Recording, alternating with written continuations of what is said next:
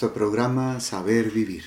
Vamos a hablar ahora de un hermoso, pero sobre todo útil libro que se llama El abandono en la divina providencia, que se dice que fue escrito por eh, el sacerdote jesuita Jean-Pierre de Cusat, que nació el 7 de marzo de 1675 y murió el 8 de diciembre de 1751. Como lo dije, era un sacerdote jesuita francés que escribió varias obras y es especialmente conocido por esta obra que se le atribuye a él y que se, se, llama así, El abandono en la divina providencia. También fue conocido por su trabajo espiritual como director espiritual con las monjas de la visitación en Nancy, Francia, y algunas personas dicen que este libro fue escrito por una de sus dirigidas y no por él, y hasta se, se atreven a decir que lo hizo otra persona distinta a estas dos que acabo de decir. Pero la tradición dice que si no es de su pluma, sí es de su mente y de su palabra, que fue recogida por algunas personas, este artículo que a tanto bien le ha hecho a tantas almas en el mundo entero. Me pareció mmm, realmente importante traerlo aquí a Radio María para presentarlo a todos los oyentes, porque sé que les va a ser de muchísima utilidad. El español con que fue traducido este libro del francés es muy elegante y muy bien concebido, pero quizá un poco difícil de entender para nuestros días. Entonces pretendo, con la ayuda de la gracia de Dios, ponerlo en palabras más sencillas y claras para el bien de las almas que escuchan Radio María. Es importante también decir que eh, este libro da unas explicaciones ceñidas al magisterio oficial de la Iglesia Católica y que a veces pueden causar un poco de impresión, sobre todo al comienzo, como lo veremos quizá hoy mismo.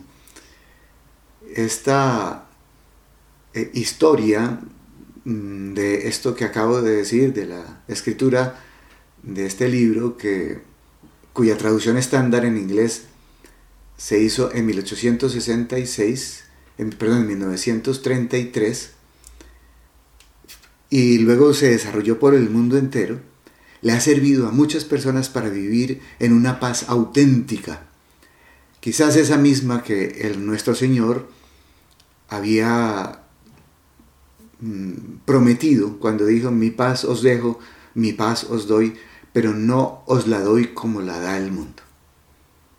Así pues que los invito a que me sigan en este o varios programas en donde trataré de desarrollar esta doctrina tan útil para nuestra vida espiritual, no solamente porque nos trae la paz, sino porque nos ayuda a vivir de realmente abandonados, que es, un, algo, es algo que le da mucha gloria a Dios nuestro Señor, porque la mayoría de las veces no queremos soltar el mango de nuestra propia vida. Queremos tener control sobre ella y eso disminuye un poco la gloria que le podríamos dar a nuestro Señor cuando por fin seamos capaces de dejar en sus manos toda nuestra vida y confiarla absolutamente a su amor. Sean pues bienvenidos.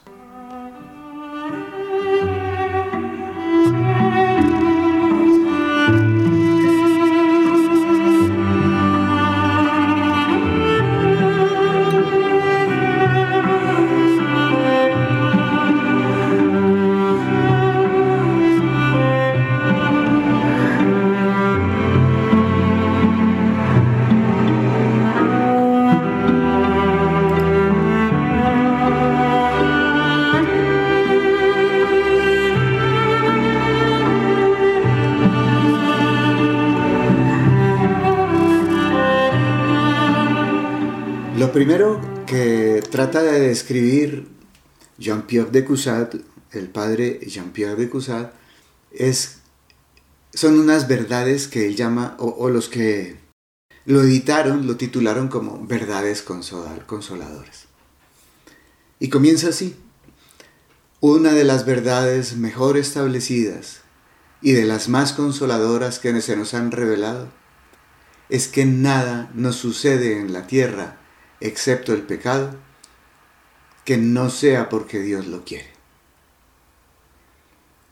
Esta frase maravillosa encuentra en nosotros, en primer lugar, una gran tranquilidad, pero al mismo tiempo, entre los conocedores de la doctrina oficial de la Iglesia Católica, mm, desata una pequeña duda en el corazón. Entonces, hasta el mal, porque todo, dice, todo lo que nos sucede en la tierra, excepto el pecado, es porque Dios lo quiere. Entonces, ¿el mal también Dios lo quiere? Yo les confieso que antes de leer este escrito, tenía concebida en la cabeza que Dios solamente permitía el mal. Pero como lo veremos, el padre Jean-Pierre de Cusat nos dejará claro este concepto. Si me tienen paciencia y le tienen paciencia a este santo padre, el padre Jean-Pierre de Cusat, que fue director espiritual de muchas personas, no solamente de estas monjas visitandinas, nos va a enseñar cosas realmente maravillosas.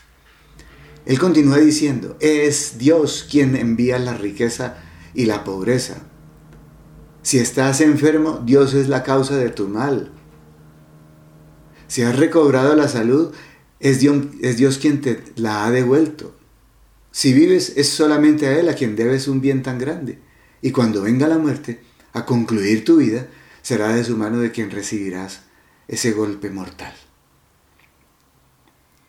Esto refuerza lo que acabé de decir anteriormente. Todo, absolutamente todo, viene de las manos de Dios, menos el pecado. El pecado viene de nosotros mismos. Cuando comencé a trabajar en Radio María, me dieron una introducción hace ya más de 20 años y en ella me decían que de nuestras manos solamente sale pecado. Eso, ese es el fruto de nuestras obras. ¿Por qué? Porque nacemos con el pecado original y estamos inclinados al mal como una consecuencia de ese pecado original. Y también estamos inclinados al mal por la acción de los demonios que nos inducen a, presentarnos como buenas las obras malas, las palabras malas, los pensamientos malas, malos. Y vivimos en esta lucha, aquí en la tierra. Pero es Dios el que, como lo veremos, nos produce todo esto que acabamos de leer. La enfermedad, la pobreza, la muerte, el dolor, el sufrimiento, para nuestro bien. Esa es la clave de la respuesta a esta inquietud interior que nace en el corazón cuando uno empieza a leer el abandono en la divina providencia. Pero dice el Padre que cuando nos persiguen los malvados, debemos atribuirlo a Dios. Y él mismo contesta, sí, también lo puedes acusar a él del mal que sufres. Y aquí viene la perfecta explicación. Pero no es la causa del pecado que comete tu enemigo al maltratarte. O sea, Dios no causa el pecado que comete el enemigo cuando te maltrata. Cuando él, comete tu enemigo cuando te maltrata. Dios no es la causa pero sí es la causa del mal que te hace este enemigo mientras peca. Es decir, el malo es malo y produce el mal, pero ese mal te hace bien a ti y por eso podemos decir que Dios lo causa. Dios nunca es la causa del pecado, pero sí es la causa del mal que te hace tu enemigo mientras peca, para tu bien, porque te ama. No es Dios quien inspira a tu enemigo, esa voluntad perversa que tiene cuando te hace el mal, pero sí es Dios quien le ha dado el poder de hacerte el mal. Y si te lo hace, es para tu bien. No lo dudes, continúa diciendo. Si recibes alguna llaga, alguna herida, es Dios mismo quien te ha herido. Aunque todas las criaturas se alieran contra ti, se pusieran en contra tuya, si el creador no lo quiere, si Él no se une a ellas para hacerte algo malo, si Él no les da la fuerza y los medios para ejecutar sus malos deseos, sus malos designios, nunca llegarían a hacerte nada. Por lo mismo, debemos deducir que Dios sí se une a las criaturas cuando te quieren hacer el mal, porque Él sabe que de ese mal va a sacar cosas buenas para ti. Más adelante el Padre nos lo explicará con ejemplos que nos dejarán más claro esto. Te pido un poco de paciencia y de confianza para que veas cuánto bien te va a dar la lectura de este maravilloso escrito. Repito, aunque todo el mundo, personas, animales, circunstancias, se fueran en contra tuya, si Dios no lo quiere, si Él no se une a ellas, si Él no les da la fuerza contra ti, si Él no le da los medios para ejecutar ese mal en contra tuya, si Él no se une a ella, nunca te llegarán a hacer nada. Y eso está claro porque así se lo dijo el Salvador del mundo a Pilato. No tendrías ningún poder sobre mí si no se te hubiera dado de lo alto. Cuando, cuando Pilato le dijo a Jesús, a mí no me respondes, no sabes que tengo el poder para condenarte o para salvarte. Jesús le contestó, no tendrías ningún poder sobre mí si no se te hubiera dado de lo alto. Quiere decir que el poder que tiene un presidente de la República, el que tiene un alcalde, el que tiene un padre sobre un hijo, el que tiene un profesor sobre su educando, el que tiene un jefe sobre su empleado, no lo tendría si Dios no se lo hubiera dado. Y por lo tanto el mal que ese superior hace sobre su inferior, si se lo hace, no solamente es permitido por Dios, sino que Dios le da la fuerza para que lo haga, aunque Él esté pecando, aunque Él se esté portando mal, y Él tendrá que darle cuentas a Dios de su mal comportamiento, Dios está aliándose con Él para producirte ese mal del que después va a salir un bien mucho mayor para ti, porque de las manos de Dios, te lo repetiré muchas veces, con San Pablo de la Cruz, no pueden salir sino cosas buenas para sus hijos. Repito, de las manos de Dios no pueden salir sino cosas buenas para sus hijos. Y lo mismo podemos decir de los demonios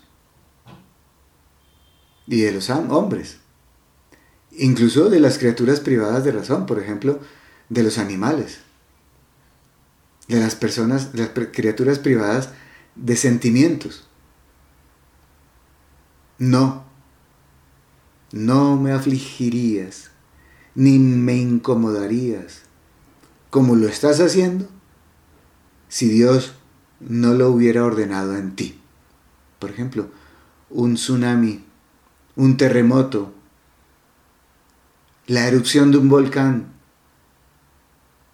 una tragedia gigante, una guerra, todo, eh, hasta las criaturas irracionales como son por ejemplo, los volcanes, no tendrías poder sobre mí, le podemos decir, si no te hubiera sido dado, de lo alto. Es Él eh, quien te envía eso. Es Él quien te da el poder de tentarme y afligirme. Es Dios quien te, me da el poder, le da el poder a otra persona de afligirme o de tentarme, a un demonio de afligirme o de tentarme, a una circunstancia como esta de afligirme o de tentar. Dios puso unas leyes en el universo. Y usualmente no interviene. Por ejemplo, para que una nube tape el sol y nos dé frío, o que muchas nubes tapen el sol y nos dé lluvia, suele no intervenir, pero cuando conviene, por amor a nosotros, interviene. Y cuando esas leyes del azar, por ejemplo, que caiga un cometa sobre la Tierra, convienen al hombre, Él les da la fuerza para que ocurra lo que el azar determinó, que cayera ese cometa sobre la Tierra. Pero es siempre para nuestro bien. Repito, más adelante lo entenderás. Todo esto es fundamental. Si meditáramos seriamente de vez en cuando esto que es artículo de nuestra fe, que todo proviene de Dios menos el pecado, no se necesitaría más para que dejáramos de murmurar en nuestras pérdidas, en las desgracias que nos suceden, en los sufrimientos que nos vienen. Es el Señor quien me había dado los bienes, es el mismo quien me los ha quitado. No es ese juez, no es ese ladrón el que me ha arruinado. No es tampoco esa mujer la que me ha envenenado con sus medicamentos. Si este hijo mío ha muerto, todo le pertenecía a Dios y no ha querido dejármelo disfrutar más tiempo. Debemos confiar en tres cosas fundamentales, que son la infinita sabiduría de Dios, que sabe que es lo que más nos conviene Segundo, la infinita misericordia de Dios, que sabe y quiere para nosotros solo lo mejor. Y el infinito poder de Dios, que no nos propicia sino lo que nos conviene. Eso es bueno que lo meditemos más profundamente para seguir adelante.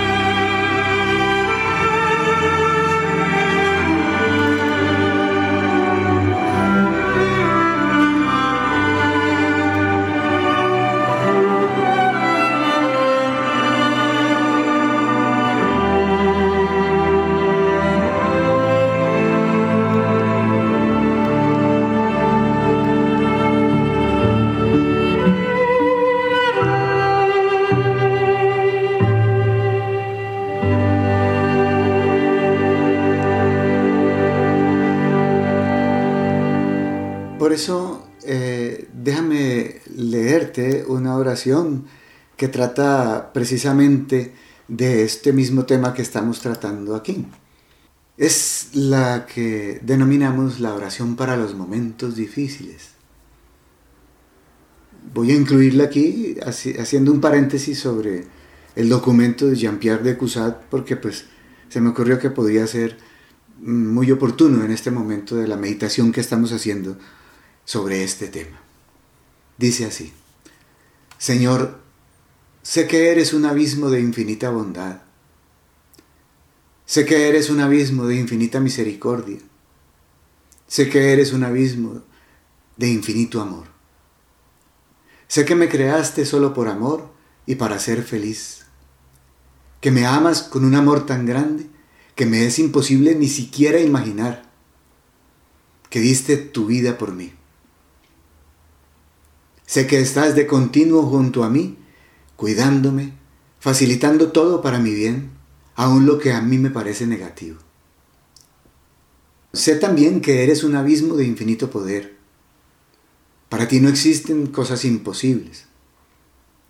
Sé que si me permites algo o mucho sufrimiento, es para mi bien. Sé que, aunque no lo comprenda, lo malo que me suceda, lo has permitido o suscitado por tu infinita misericordia. Nada escapa a tu sabiduría. Finalmente, sé que eres un abismo de infinita sabiduría. Tú sabes más. Tú sabes mejor que yo lo que me conviene para encontrar la felicidad eterna en el cielo, que es lo único que verdaderamente importa. Es esta esperanza la que me tiene que hacer vivir alegre, lleno de gozo, pues me tienes preparada una dicha sin fin. Para eso me creaste. Sé que esa felicidad llenará absolutamente todos los anhelos de mi corazón. Tu infinita belleza, tu infinita bondad y tu infinita sabiduría colmarán mi ser de todo lo que deseé siempre. Todo lo espero de ti. Confío total y exclusivamente en ti. Confío en la inmensidad de tu poder, de tu bondad y de tu sabiduría. Te pido que nada me haga temer, que frente a los enemigos más poderosos, frente a los más grandes males, frente a los infortunios más graves, estés seguro de ti. Confíe totalmente en ti. Que cuanto mayor sea el apremio, cuanto mayor sea el peligro, tanto más espere todo de ti. Y que si no viera tu mano providente, más y más confíe en ti. Me aferre a la seguridad de que tu amor por mí es infinito, es incalculable. Señor, te amo con un amor diminuto junto al tuyo, pero con todo lo que puede amar esta criatura pequeña pobre y pecadora. Inflámame en tu amor para que me confunda contigo, que eres el amor mismo. Purifica mi miseria y quema todas mis impurezas en ese amor ardiente, para que ya no tenga apegos por las criaturas y te ame exclusivamente a ti, el Creador. Que no tenga apetitos desordenados por cosas, personas, ideas, ni por mí mismo. Así te amaré como tú mereces ser amado y viviré buscando únicamente tu reino de amor, de paz y de alegría, despreocupado de todo lo demás. Señor, creo en ti, pero aumenta mi fe. Señor, lo espero todo de ti, pero aumenta mi esperanza. Señor, te amo, pero aumenta mi caridad.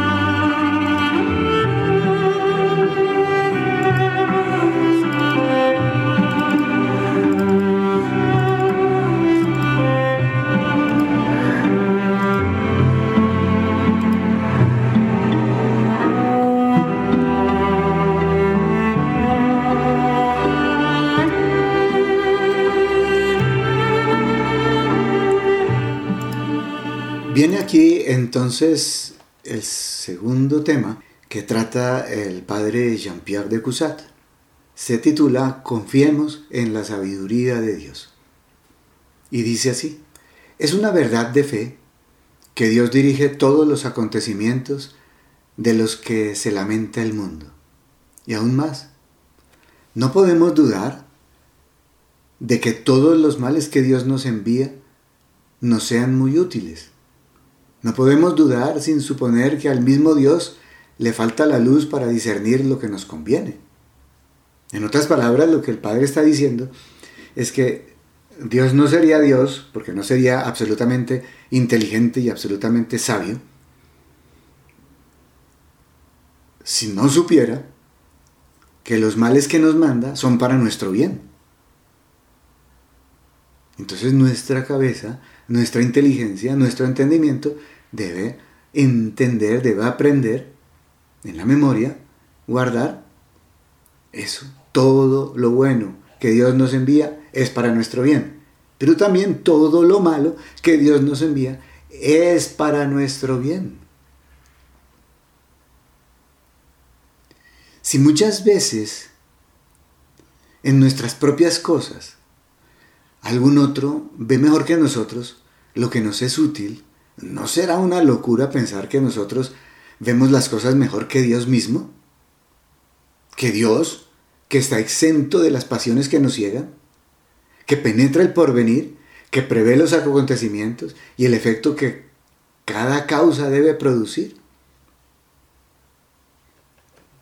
Nosotros a veces vemos que los accidentes más inoportunos tienen a la postre, más adelante, consecuencias dichosas. Y también vemos que los éxitos más favorables pueden acabar finalmente de manera, de manera verdaderamente funesta. Nosotros, que somos tan torpes comparados con la infinita sabiduría de Dios.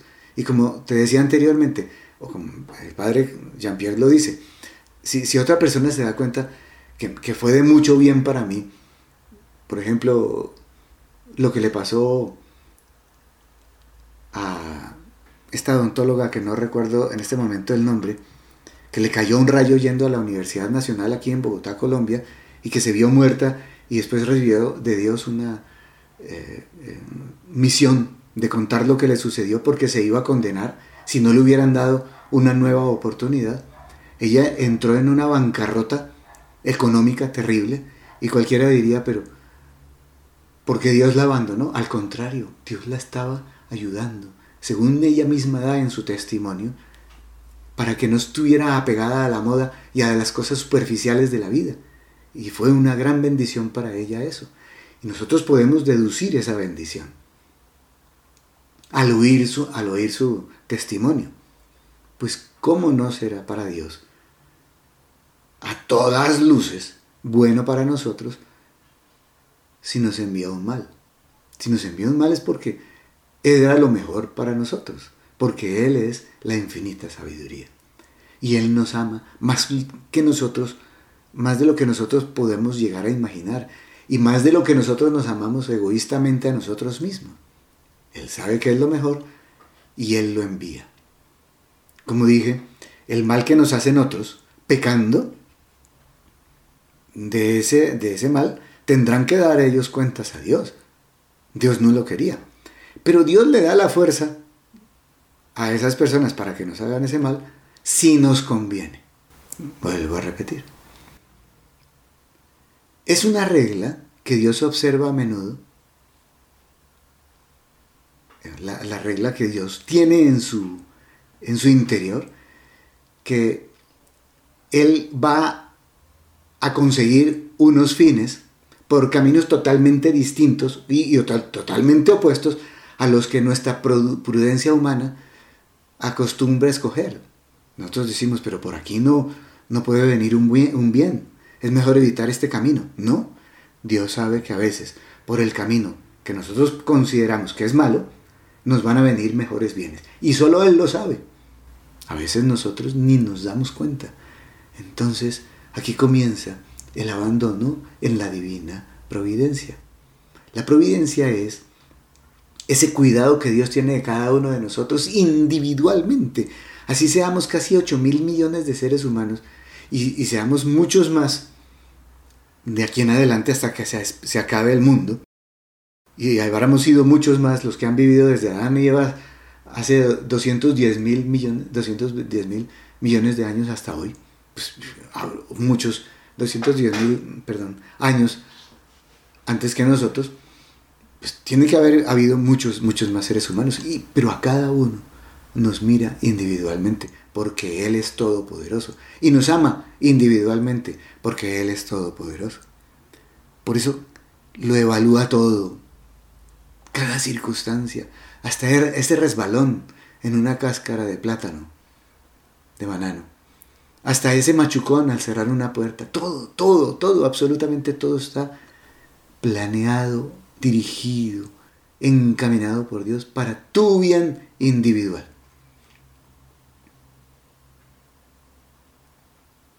Entonces, dejemos todo en las manos de Dios. En la ignorancia en que estamos, sigue diciendo el Padre, de lo que debe acontecernos posteriormente, ¿cómo osaremos murmurar de lo que sufrimos por el permiso de Dios? No tememos que nuestras quejas conduzcan al error y que nos quejamos cuando tenemos el mayor motivo para felicitarnos por su providencia. En otras palabras, en palabras más sencillas, qué tontos somos cuando nos quejamos ante Dios, cuando nos sobrevienen males que nos harán mucho bien. Qué tontos Murmuramos contra Dios cuando decimos, ¿por qué no me escuchas, Señor? ¿Por qué no me quitas esta enfermedad? ¿Por qué no me quitas este sufrimiento? ¿Por qué no me quitas esta situación en la que estoy que llevo tanto tiempo sin conseguir un trabajo? O esta dificultad tan grande que tengo aquí dentro de mi familia o con los miembros de otras familias o con los miembros de las, de las empresas donde yo trabajo.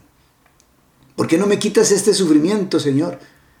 Nos quejamos y nos quejamos ante Él y resulta que eso nos estaba llevando a un bien mayor. Recuerdo la historia de una muchacha relativamente joven que hablaba conmigo con, eh, sobre temas espirituales.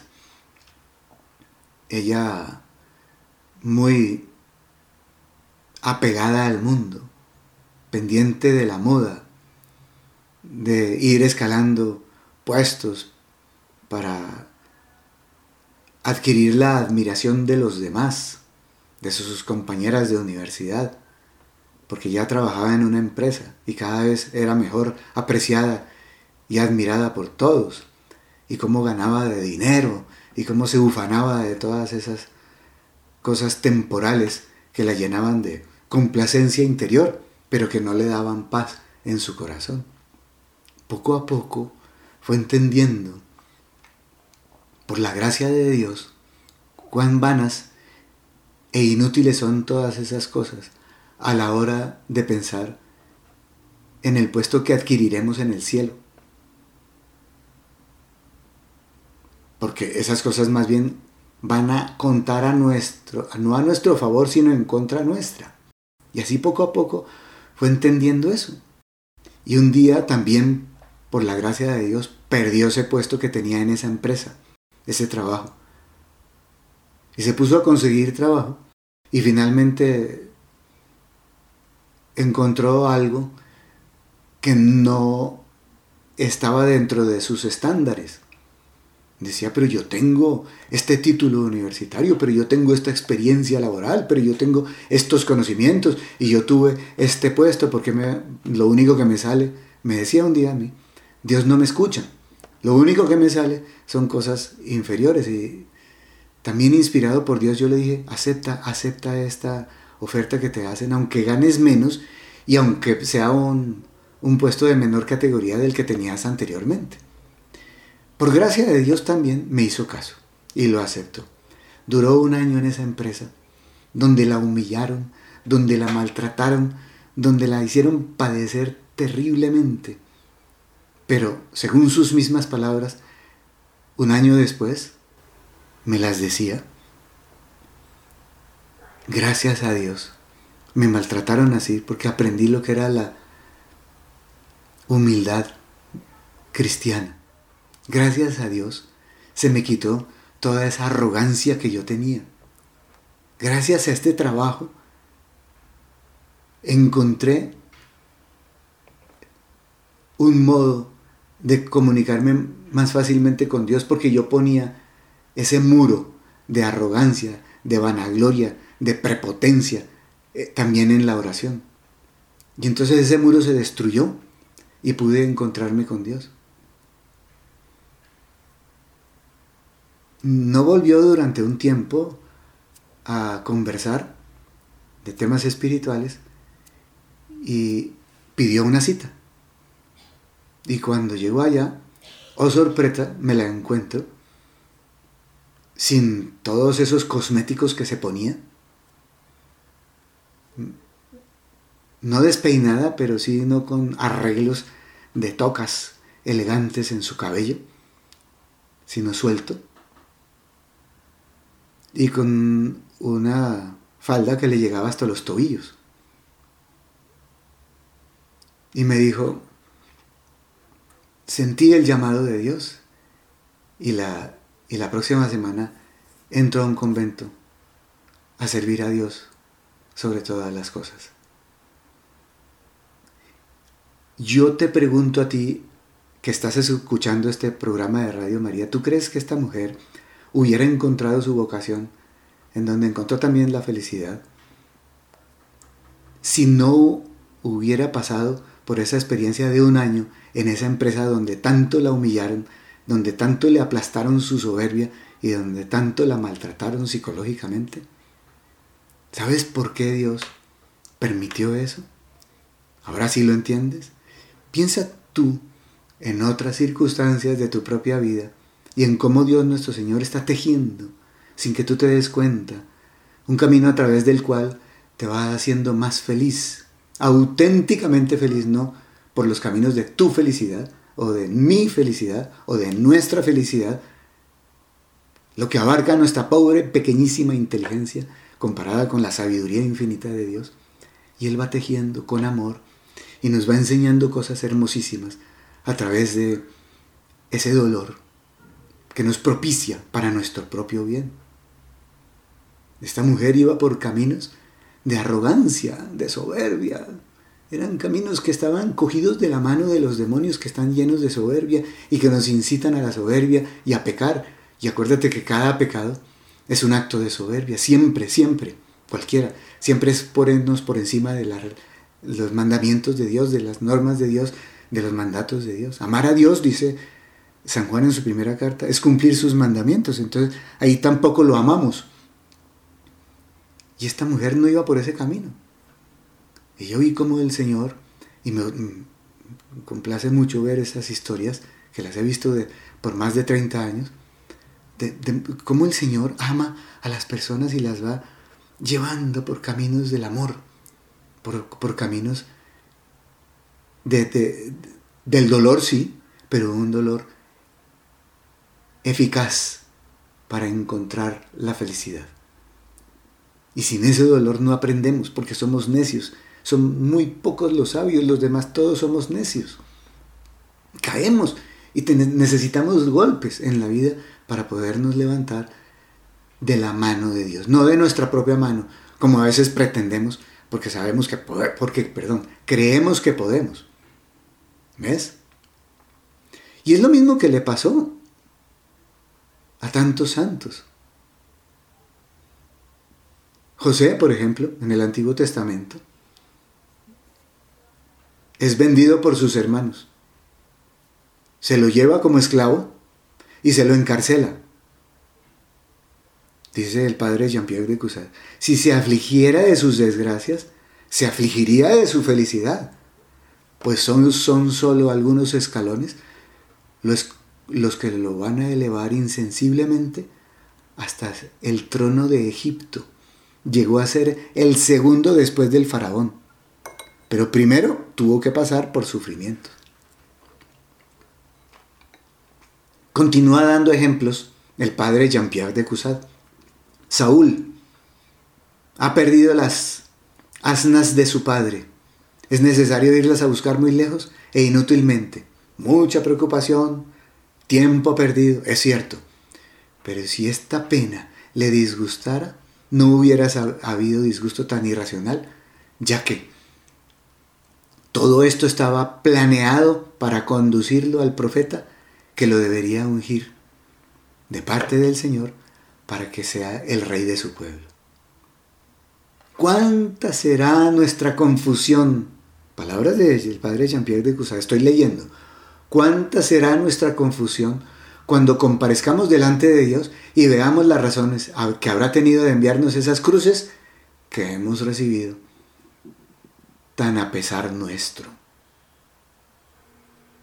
Tan en contra, tan de mala gana, digámoslo con palabras de hoy Ay Señor, ¿por qué no me curas esta enfermedad? Ay Señor, ¿por qué no haces que esta persona deje de mortificarme? Ay Señor, ¿por qué permitiste que este ser querido se me muriera? Ay Señor, ¿por qué perdí ese trabajo? Ay Señor, ¿por qué conseguí este otro tan malo? ¿Por qué no me escuchas las oraciones? Entonces dice el Padre Jean-Pierre de Cousin, ¿cuánta será nuestra vergüenza cuando delante de Dios veamos que esas no eran cruces malas, sino cruces buenas? Alcanzo a poner más ejemplos del padre Jean-Pierre de Cusat. Se queja uno, he lamentado de la muerte del hijo único en la flor de la edad. Ay, pero si hubiera vivido algunos meses o algunos años más, hubiera perecido a manos de un enemigo y habría muerto en pecado mortal. Dios es el que sabe.